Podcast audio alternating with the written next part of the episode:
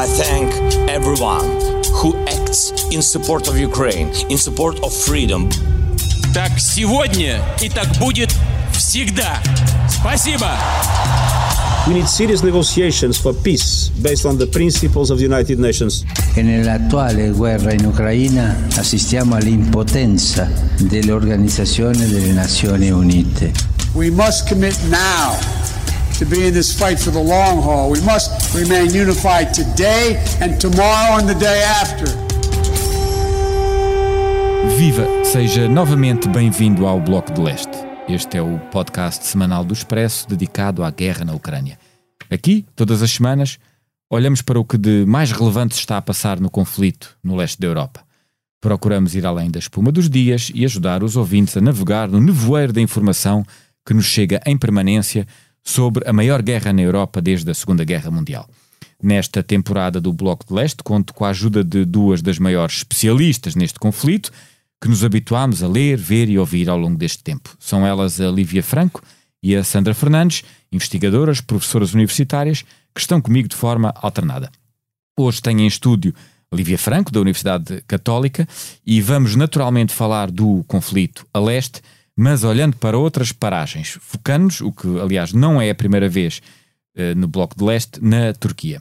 Porquê a Turquia? Uh, porque o país liderado por eh, Erdogan há duas décadas e que tem procurado ser um protagonista na resolução do conflito, se prepara para umas eleições presidenciais absolutamente decisivas. Venha daí. Bay Bay Kemal, istediğin kadar fıçı dolusu iç, hiçbir şey seni iflah etmez. Benim milletim ayı yaşa sarhoşa kalkıp da meydanı bırakmaz. O Expresso faz 50 anos. Celebre connosco e torne-se assinante em expresso.pt. Viva a Lívia! Eh, já foi muito escrito e dito e comentado sobre a ascensão dos chamados líderes políticos autoritários uh, e o consequente declínio dos valores democráticos liberais, uh, como um dos grandes fenómenos globais deste início do século no planeta. Uh, e aqui um conjunto de personagens, como Putin, Xi, Modi e Erdogan, são muitas vezes usados como exemplos ou paradigmas do que falamos. E vários deles são precisamente personagens com uma palavra decisiva neste conflito no leste da Europa. Hoje escolhemos olhar uh, para a Turquia de Erdogan, que vai a eleições presidenciais, mas também legislativas, no próximo fim de semana. E até parece que o futuro deste líder, uh, outrora considerado um liberal, hoje tido como um líder autoritário, forte, pode estar em risco. É mesmo assim? Sim, eu acho que há, há aqui razões importantes para nós que estamos uh, já há vários meses a acompanhar o que se passa na Ucrânia, a olhar agora um bocadinho mais atentamente para a Turquia. Por a razão que, hum, que o Martim apontou, enfim, este é tipicamente um daqueles uh, líderes autoritários cujo seu poder se tem vindo a reforçar uh, na, na, na, última década, e a década e meia em particular, não punha se calhar exatamente, por exemplo, no mesmo clube que Xi Jinping e Putin. Acho que faz parte mais, enfim, daquele grupo de líderes das chamadas democracias iliberais e uhum. eleitoralistas, o que claramente Putin e Xi Jinping já estão longe de, de caber dentro de qualquer Embora, designação de democracia, mas, mas não é? eu lembro-me que Putin há, há uns ah, tempos claro. ainda era, era, isso também. Claro, claro, absolutamente. É um vai, vai mais à frente no caminho. mais rápido. mais rápido. Por outro lado, eh, outra razão muito importante uh, é porque, de facto, a, Rússia, a, Turquia é um player fundamental uh, naquele contexto regional onde nós assistimos há quase 15 meses àquela guerra terrível entre a, a Rússia e a Ucrânia. Portanto, eu acho que isso são ótimas razões para nós olharmos para o que se passa uh, neste processo eleitoral uh, da Turquia. Claro que, sobretudo, podemos dizer que nos últimos 21 anos, e isto é muito tempo em termos políticos, é a primeira vez que a oposição aparece unida uhum. de tal maneira que apresenta um candidato, enfim, que tem algumas particularidades, tem algumas uh, vulnerabilidades e tem outros pontos a seu favor, uhum. mas que de facto aparece, pelo menos já nas sondagens, com uma posição altamente competitiva com Erdogan. É, portanto, sim, a, a, vale mesmo a pena olhar para isto. A, minha primeira perplexidade é que todo o olhar uh, para a evolução política uh, turca faria desmentir que a, a, possibilidade de existência nesta altura de umas eleições consideradas uh, livres e, e justas. Uhum. mas aparentemente, apesar do tal caminho autoritário e de erosão da democracia que o país fez, de facto, Erdogan pode estar em risco, ver, ver o seu lugar em risco. Sim, vamos lá ver. há, há aqui várias coisas. É Estamos certos de que o processo eleitoral vai ser justo e livre? Não. Não uhum. estamos. Há uma série de uh, fatores e uma série de razões que nos levantam preocupações evidentes. Uh, por razões que são também óbvias, não é? Que nós reconhecemos noutros países e noutras experiências políticas. Quando um partido e um líder estão, estão no poder há, há mais de duas décadas, é claro que há uma lógica de colonização, digamos assim, do aparelho de Estado propriamente dito, não é? E da, até da administração pública do aparelho e, mediático. Mediático, e do aparelho mediático, absolutamente, é. da própria própria economia, um, no que diz respeito àquilo que é a agenda do partido, não é? Portanto, tendencialmente há confusão entre estas duas agendas. Esses sinais, do ponto de vista empírico, do ponto de vista político, são muito manifestos na Turquia. Sei lá, nós temos líderes da oposição presos, uhum. nós sabemos que o uh, Estado, e em particular o governo, controla uma grande parte dos meios de comunicação, uh, nós sabemos que há um, um aparelho administrativo altamente centralizado, nós sabemos que a própria comissão eleitoral, que é suposto em partidos, em países democráticos, que estes órgãos sejam independentes, eh, que mostra sinais que se calhar a sua independência não é assim tão evidente quanto deveria ser, e portanto há razões de preocupação. Agora, eu também gostaria de levantar aqui outra questão, que é outro ponto, que é, no entanto, nós reconhecemos que apesar de tudo, no caminho, digamos assim, crescente de autoritarismo um, da figura do Erdogan e do partido do seu partido, portanto, o Partido da, da Justiça e do Desenvolvimento, a, a questão da legitimidade democrática continua a ser uma questão muito importante. Aliás, bem referido na introdução também que foi feita pelo Martim, que é, apesar de tudo, ele é um homem que fez um caminho. Ele é eleito como um democrata, não é? Uhum. Aliás, com algumas inclinações, digamos, eh, pelo menos liberais do ponto de vista económico, uma grande aproximação à Europa. É verdade que nós sabemos que o seu partido e o seu eleitorado de base é essencialmente conservador e religioso, e digamos que esse, esse é o seu ticket, mas havia aqui, de facto, hum, uma imagem, eh, de facto, de um, de um político democrata. E, e, é interessante que, pelo menos do ponto de vista formal, ele nunca abandonou completamente isso. Portanto, eu digo, há aqui uma uh, legitimidade, que eu acho que é essencialmente uh, processual, formal, não é uhum. substantiva, que ele quer manter essas aparências ainda de que a Turquia de facto é uma democracia. E porquê? Porque na história da democracia moderna, e, e já agora é interessante nós referimos que faz precisamente este ano, no dia 29 de outubro, 100 ah, anos ah, da, da, criação, da criação da República Turca. Do Estado turco atual. Do, exato, e da República Turca, não é? Da República Democrática. Herdeira do, do Império do Otomano. grande Império Otomano, como nós sabemos, é derrotado uh, na na, Primeira Guerra Mundial e, aliás, como acontece a todos os outros grandes impérios europeus que são derrotados na Primeira Guerra Mundial, uma das coisas é a sua mudança substantiva de regime e todos se transformam em repúblicas. O mesmo acontece com a Turquia.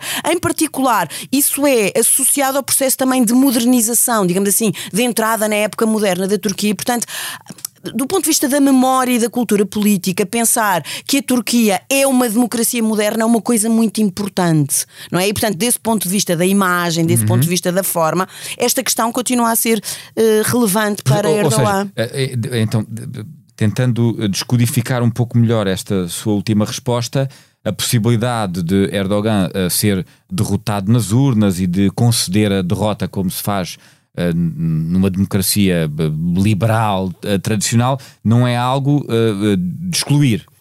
Quer dizer, nós não estamos a, eu acho que essa é a pergunta. fazer aqui um wishful thinking quando achamos que ele de facto pode Eu acho que há sempre um bocadinho do wishful thinking na leitura hum. que os ocidentais, em particular os mídias ocidentais, fazem da dinâmica política que se passa nestes países. Okay. Não, há sempre uma confusão entre aquilo que está realmente a acontecer e aquilo que é o nosso desejo. E eu acho que isso também aparece, há sinais disso aqui. Outra coisa é dizer que, como a forma importa para Erdogan, eu acho que, sobretudo, se os resultados forem, se traduzirem numa diferença percentual eh, evidente entre os dois candidatos.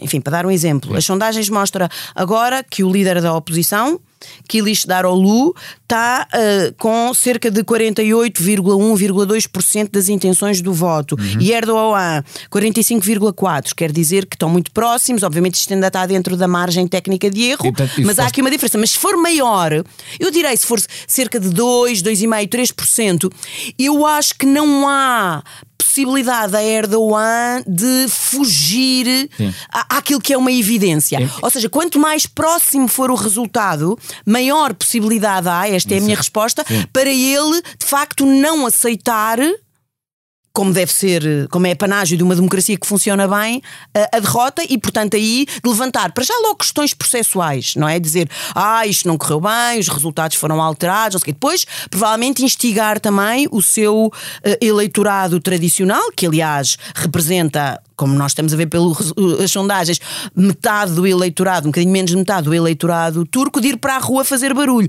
Ou, ou então, a alternativa é, de facto, aceitar, porque apesar de tudo, como o, formalmente o sistema é um sistema democrático, a verdade é que daqui a 3, 4, 5 anos haverá eleições de novo outra vez e, portanto, ele pode regressar. Ou seja, só para responder, no fundo eu acho que ele está à espera dos resultados para decidir se a sua estratégia vai ser uma estratégia mais parecida, por exemplo, com um Trump ou com um Bolsonaro, ou se vai ser uma estratégia mais do género do Bibi em Israel, não é? Ok, conceder, esperar e depois voltar ao poder. Isso é, é interessante. Há depois especificidades que mostram que pode ainda haver uma segunda volta das exatamente, presidenciais. Exatamente. Há a questão das legislativas, porque depois. Que são ao mesmo tempo, é, não é? É a questão de se perceber se o presidente, seja ele Erdogan ou Kilis Daroglu uh, terá um parlamento favorável ou desfavorável, portanto, consoante quem ganhe as legislativas.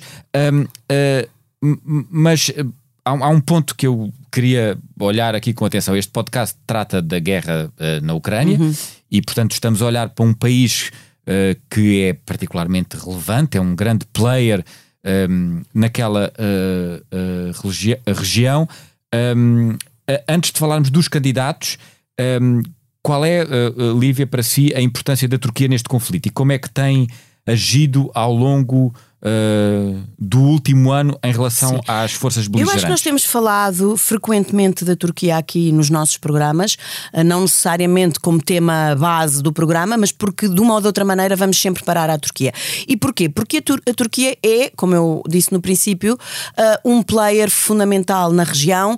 A Turquia é, no fundo, um país pivô, não é? De que se situa numa região que é uma região fronteira e, portanto, quer se queira, quer não, quer se goste quer não, quer se concorda uhum. ou não com a postura da Turquia. Quer dizer, do ponto de vista interno da Turquia, a sobrevivência da Turquia, sobretudo aquilo que é uma questão fundamental do ponto de vista interno da Turquia, que é a sua autonomia estratégica, depende de um equilíbrio, de um jogo, digamos assim, de balanço que a Turquia consegue fazer, procura fazer, de algum modo tem conseguido fazer nestes últimos meses, de facto, em contexto de grande turbulência regional provocado por causa o, da guerra o, da. O balanço, para os nossos uh, ouvintes perceberem melhor, o balanço de que fala é entre, por um lado, o, o, o, se quisermos, o pé no Ocidente, a Turquia eh, faz parte da NATO, é um país mas por outro NATO. lado, por exemplo, Erdogan tem uma proximidade eh, conhecida com uh, Putin e, portanto, é um bocadinho jogar Sim. nos dois tabuleiros. Vamos é lá ver, mas isso, isso aí é um bocadinho personalizar a questão e dizer que isso depende essencialmente de Erdogan. E, não e é. eu tô, quer dizer, também é, mas Sim. eu acho que antes disso, que isto é também já enquadrar eh, depois as respostas em relação ao posicionamento do outro candidato à oposição, Sim. que é em relação a isso, quer dizer, o facto da Turquia ser a Turquia e geograficamente e do ponto de vista geopolítico encontrar-se onde se encontra, uh, esse é um desafio e procurar esse balanço é um desafio que vai assistir a qualquer líder da, da Turquia, que aliás tem assistido. Ou seja, não é qualquer líder ganhe, da, ganhe Turquia. Erdogan ou, ganha, ou ganhe Kemal uh, Kılıçdaroğlu, eu ainda estou, uh, estou a tentar dizer o nome corretamente, uh, que conseguiu de facto agregar a oposição no país. Um, a posição turca face à guerra uh, uh, na Ucrânia não é crível que mude de um dia para o outro. Que mude substancialmente, não. Okay. Uh, podemos depois falar em detalhe o, quais são as mudanças que podem ser feitas, mas daquilo que é o posicionamento que agora tem procurado desenvolver no último ano e meio, que é um posicionamento, sobretudo, de uma neutralidade com um entendimento estratégico, não.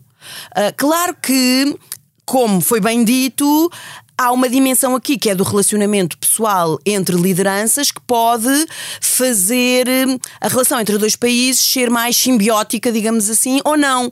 Ora, nós sabemos que do ponto de vista pessoal há um bom entendimento entre Erdogan e Putin. Uh, uh, não é natural que esse entendimento continue agora se de facto o líder da oposição ganhar as eleições. Aliás, Até porque. o próprio Erdogan tem acusado o líder da oposição uh, de ser uma espécie de, eu não diria de fantoche dos Estados Unidos ou do Ocidente Sim. e que o país se vergaria aos interesses do Ocidente Sim. caso ele E- e- ganhasse. Isso, é- isso é, uma, é uma coisa que cai bem.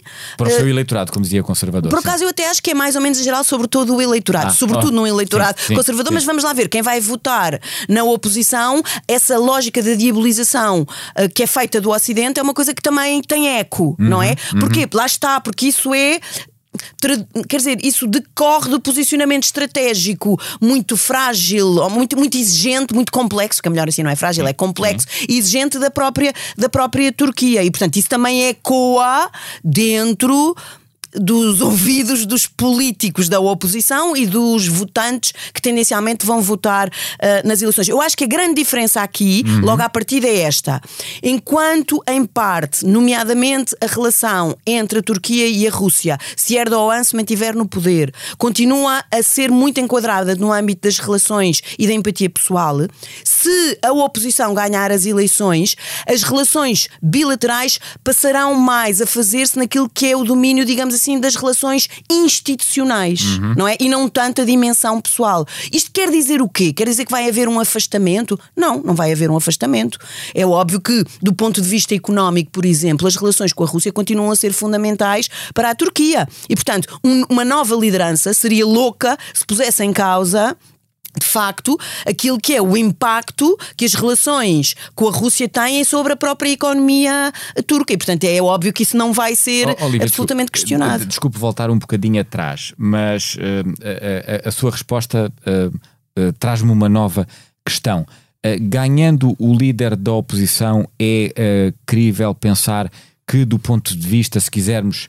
ehm, eh, do que é a política na Turquia, ela vai mudar substancialmente. Isto é, vamos assistir a um, uma, uma- continuaremos a ter um líder autoritário, teremos um regresso a um regime mais eh, liberal do ponto de vista político. Há, há algo que Pronto, possamos dizer há ainda aqui sobre duas isso? dimensões, Sim. não é? Que nós podemos diferenciar, Sim. que é a dimensão interna e a dimensão da política externa. Do ponto de vista interno, esta é a promessa, digamos assim, e o valor da candidatura da oposição. É a promessa de que muita coisa vai mudar do ponto de vista interno. Para já resolver os problemas económicos, nomeadamente a inflação galopante, eh, depois descentralizar, digamos assim, a estrutura administrativa que teve, por exemplo, uma incapacidade notória em responder a catástrofes, como foi a questão dos terremotos. E esses dois eh, temas em- são em- centrais e hoje em são dia na- na- muito na centrais e política as pessoas são muito eh, sensíveis. E depois é, sobretudo, voltar, digamos, a dar maior protagonismo ao Estado de Direito e, portanto, fazer coincidir a democracia com eh, o Estado de Direito e o papel das instituições, a separação dos poderes e regressar. Esta é a promessa da oposição. Regressar, abandonar o regime presidencialista que resultou daquele referendo muito criticado em 2017 e voltar a uma democracia parlamentar. Agora, e no domínio da política externa? Que é onde estávamos, exatamente. Pronto, no sim. domínio da política externa, como eu acabei de dizer, não vai, do ponto de vista daquilo que é o posicionamento geoestratégico e geopolítico, haver uma mudança profunda. Ou seja, a política, mesmo que a oposição ganhe, vai continuar a ser, a procurar o máximo possível hum, reforçar a possibilidade de haver uma autonomia estratégica e isso significa continuar a manter boas relações com países como a Rússia. Mas, mas, isso não quer dizer que não haverá aqui a possibilidade de, lá estou a usar outra vez esta expressão, que as pessoas da ciência política gostam muito, um reset das relações, sobretudo com o Ocidente. Nomeadamente com a União Europeia, as coisas não estão a correr muito bem desde que foi suspenso depois do golpe de Estado de 2016 e, digamos assim, da reação muito forte do, do, de Erdogan. Ah, em relação ao, ao- sobretudo aos, aos golonistas, não é? Musculado aos golonistas, ah, e que levou, aliás, a uma grande expurga de- também da administração pública, de- das instâncias militares, etc, etc. E, portanto, ah, os dossiês da negociação de um eventual alargamento da União Europeia à Turquia foram completamente suspensos, ah, mas não foram fechados, não é? Não foram interrompidos. Ah. Estão suspensos. Portanto, pode, há aqui a possibilidade, e até por um lado isso pode ser um, um, interessante para a União Europeia mostrar disponibilidade para isso mesmo, para voltar a sentar-se à mesa das negociações. E depois também haver aqui também uma, um, digamos assim, um pôr de lado uma série de temas que têm sido sensíveis e criado fricção nas relações entre a Turquia e os Estados Unidos, sobretudo em matéria de segurança e defesa, não é? Claro que num contexto multilateral na NATO, mas também no contexto bilateral. Principalmente porque a Turquia, de facto, eh, comprou aqueles sistemas, os S-400 aos russos, quer dizer, é um bocado estranho um país da NATO agora comprar material militar uh, a um país que vamos lá ver, é o país, não posso dizer que isto é a linguagem oficial da NATO, mas quer dizer que é um inimigo e hum. que é um opositor claro, não é? Ou, ou, pelo menos fica melhor assim, com, com maior rigor. É fonte de preocupação e de ameaça para os países membros da NATO, não é? É um bocado estranho ir uh, comprar esse material militar. Portanto, há, as relações não têm sido boas, por, por, isso é que também aumentou ainda mais a diabolização do Ocidente. Uhum. Um, e eu acho que agora a, a oposição vem com uma outra disponibilidade para, de facto, facilitar esse diálogo, até nomeadamente, por exemplo, para desimpedir o caminho para a Suécia efetivamente se tornar um ah, país adesão, membro da NATO. Adesão da, NATO, a adesão, da, adesão da Suécia, não é? Que está, está pendurada aqui, não é? Por causa exatamente do Ou bloqueio. desbloqueou-se a Finlândia e não se desbloqueou claro, a, exatamente. A, a, Suécia. Exatamente. Alegadamente por albergar. Uh... Não, não é alegadamente, é mesmo assim. De... A Suécia tem tido nos últimos anos, com muita intensidade, uma política, digamos assim, de dar abrigo e, e, e asilo a, sobretudo, aquilo que o Estado turco considera terroristas e que, na ótica, digamos, ocidental, se bem que é verdade que a União Europeia também classifica classifica o, o Estamos a falar dos os curdos, curdos é, sim. os curdos, certa parte dos, dos curdos também como movimento terrorista. Mas pronto, a, a, a, a Suécia tem há uma grande diáspora curda na Suécia, uhum. aliás, com protagonismo político, e a Turquia não engole isso. E a Turquia não engole nada disso, sobretudo há algumas pessoas em particular que a Suécia se tem recusado a extraditar para a Turquia e que parecem que, digamos assim, a sua ficha de comportamento não é tão limpinha quanto, é, é, quanto isso, não é? Quanto o Ocidente a Lívia, está, a Lívia está a falar da, da posição turca em relação, por exemplo, à questão dos países que podem ou não aderir um, à NATO. De facto, o papel uh, turco tem sido muito sublinhado desde o início do conflito um, à volta da, da, possibilidade de servir de mediador. Uhum. Aliás, há um ano chegou a haver várias uh, reuniões e, e Erdogan tentou exatamente aparecer como mediador uh, do conflito isso teve, tem tido alguns resultados, algo de concreto Uh, que vale a pena uh, sublinhar? Continua, não continua? Eu acho, eu acho que a reputação internacional da Turquia, vamos lá ver, cresceu em termos de visibilidade. Não há dúvida nenhuma.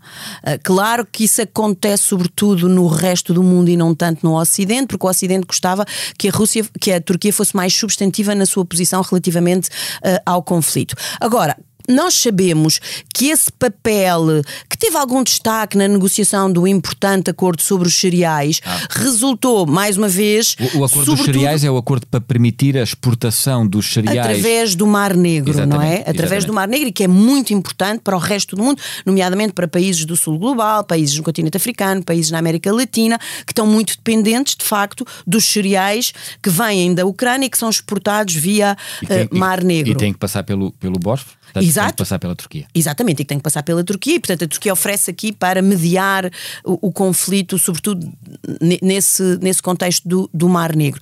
Agora, essa capacidade de mediação, que não é influência, mas que é de mediação, é muito feito porque há boas relações entre Putin e Erdogan e Putin tem uma certa consideração mas, pelo mas Erdogan. mas no acordo dos cereais, de facto, o papel da Turquia foi. foi, foi eu importante. acho que foi muito importante e acho que foi sobretudo importante o facto de ser, de ser um papel, digamos assim, realizado e da iniciativa bastante assertiva de Erdogan. O, o que é que eu estou a querer dizer com isto? Que a nova, se a oposição ganhar, que a nova liderança turca, obviamente, não terá o mesmo ascendente, não terá, digamos, a mesma margem uh, de mediação, de influência e, sobretudo, também acho outra coisa. Acho que não é para isso que o líder da, da oposição se está a colocar. E, portanto, uhum. isso pode criar algumas dificuldades também aqui ao Ocidente, que é uma coisa é o, o novo, se houver de facto uma alternância no poder, o novo presidente turco querer fazer um diálogo mais uh, fluido com o Ocidente. Outra coisa é dizer que ele tem uma capacidade clara e assertiva para assumir uma certa posição. Não terá Primeiro, porque a política externa não é uma prioridade. Segundo, porque ele vê-se a si próprio como um presidente que, aliás, ele diz mesmo que é um presidente de transição, que não é um presidente, digamos assim, de protagonismo ah, e que, que só quer cumprir dar... um mandato. Exatamente. É, exatamente, que é de transição. E, portanto, isso até pode introduzir, digamos, esses são os aspectos que devem preocupam mais os países do Ocidente. Sim. Até pode introduzir, por exemplo, baixar a assertividade e o protagonismo da Turquia aqui, nomeadamente como mediadora até pode introduzir um elemento de maior instabilidade. É. E isso nota-se, por exemplo, na Sim. questão da Síria. Ou seja? Ou seja, é claro também que o candidato da oposição não tem uma posição muito declarada e muito óbvia, mais próxima até do Ocidente, eh, no sentido de ser anti-regime uh, Bashar el-Assad. Aliás, uma das grandes preocupações até é de mandar de volta os refugiados sírios, que, são, que estão aos milhares na Turquia, já há bastantes anos em condições muito complicadas e que têm sempre um peso grande quando a economia uh, está uh, frágil. Uhum. Isso acontece, não é? Em todos, em todos os países. E, e portanto. Uh, o discurso político, aliás, tem sido da campanha eleitoral. Primeiro, não querer falar muito dessa questão da Síria, como também não querer falar muito da questão da Ucrânia, mas quando fala, mostrar um bocado esta coisa de que sim, tem disponibilidade para voltar a falar com o regime Bashar el-Assad, não é? Que é uma coisa que para o Ocidente causa alguma preocupação. Já agora gostava de dizer, o, o candidato da oposição eh, é de origem alauíta, não é? E vamos lá ver, o regime Bashar el-Assad é alauíta. E portanto há aqui também uma proximidade, não é? Eh, e isso pode introduzir alguns elementos de alguma instabilidade daquilo que é o ponto de vista estratégico sobre a região que o Ocidente tem. Ah, esse, esse, ponto da, da, Síria é muito interessante, eu aliás eh, desconhecia, obrigado por nos ter trazido aqui. Eu finalmente, antes de terminarmos, queria voltar a, uma, a um ponto que a Lívia já abordou no programa de hoje, que tinha que ver com a compra de material bélico uh, à Rússia por parte da Turquia, e dizendo que isso levanta uma, alguma perplexidade pelo facto de também ser um país da NATO. Em relação às duas partes beligerantes, uhum. e ao, além de alguma maneira de tentar ser aqui um, um mediador, uh, como é que se tem comportado a Turquia? Porque se a Lívia uhum. disse o que disse sobre a compra de uh, material uh, militar russo pela Turquia, também sabemos que os turcos vendem drones claro. à Ucrânia que estão a ser usados precisamente pela a, a Ucrânia. Isso é mais, se quisermos, um dos aspectos da tal posição de uh, neutralidade ou de ser aqui uma Sim, de uma, de... de uma pertença e imparcialidade por razões estratégicas. A, a, posição oficial da Turquia é de condenação da invasão russa. Uhum. A, a oposição oficial, também como país membro da NATO, é de apoiar os argumentos, a posição, a política e a reação, obviamente, da Ucrânia. Outra coisa é dizer que a Turquia não aceitou nunca eh, seguir, por exemplo, sanções económicas, tal como sugerido pelos países ocidentais. Ah. É claro que a Turquia também não tem obrigação, por exemplo, no sentido em que não é um país membro da União Europeia e que essas sanções não são, digamos assim, fruto de uma negociação intranato. A negociação intranato é mais do ponto de vista do apoio militar. Aliás, é muito curioso o que está Ucrânia. a dizer, porque, por exemplo, as notícias dão conta de que o, o afluxo de dinheiro russo para a Ucrânia, uhum. até por para a Ucrânia? Uh, desculpa, para, para a, Turquia, Turquia, no último ano, obrigado pela Sim. correção, aumentou uh, claro, imenso. Exatamente. Claro, aliás, a Turquia, nós sabemos, aceitou-se isso, era assim uma espécie de uh, zona de transferência e de pivô também do gás natural que vem da Rússia. E aliás, também a Rússia acabou de abrir, Erdogan foi inaugurar com poupa e circunstância, uma nuclear, uma uh, central nuclear russa na própria Turquia, não é? Pronto, portanto vamos lá ver. O, que é que eu estou aqui a querer demonstrar? Sim, é óbvio sim. que a Turquia é parte da aliança transatlântica, mas sabe que isso não é suficiente para garantir a sua segurança e a sua defesa e, portanto, que uma outra dimensão que precisa de trabalhar é manter boas relações bilaterais com a própria Rússia, que é a grande potência da região. E isso vai continuar a ser feito. Uh, mesmo se a oposição ganha ganhar, um ou ganha outro. ganha um ou, ou ganha outro. A única coisa que, que vai acontecer, de facto, uma facilitação Uh, uh, facilitação do diálogo. Agora, a médio e longo prazo, Sim. o Ocidente pode ter a expectativa, e eu acho que esta é a dimensão do wishful thinking, que o princípio de um diálogo mais fluido será sempre o caminho mais fácil e mais rápido para se, convence, para se convencer as novas autoridades turcas, se de facto se verificar a alternância, de que convém a Turquia colocar-se mais claramente do lado da Ucrânia do que trabalhar mais nesta posição de imparcialidade. Portanto, essa é a esperança, essa é a expectativa do Ocidente. Não está nada garantido que assim, que assim seja, mas é um momento aqui que é um momento que abre a possibilidade, de facto, de alterações, nomeadamente substantivas do ponto de vista interno e, quem sabe, também do ponto de vista externo, razão pela qual toda a gente, inclusive os ucranianos e Zelensky também, vão estar bastante atentos aos resultados das eleições no próximo domingo para ver efetivamente o que é que o que é que está aí reservado nas estrelas, oh, oh, não é? Lívia, muito obrigado uh, pela ajuda neste programa em que nos ajudou de facto a perceber um bocadinho melhor da complexidade um, ehm, do que é a política e, e, se quisermos, toda a situação geográfica e geoestratégica uh, da Turquia, que é de facto um país absolutamente decisivo. Obrigado uma vez mais, ficamos por aqui com mais este episódio do Bloco de Leste, que pode ser escutado, como habitualmente no site do Expresso e nas plataformas de podcast. Voltamos para a semana.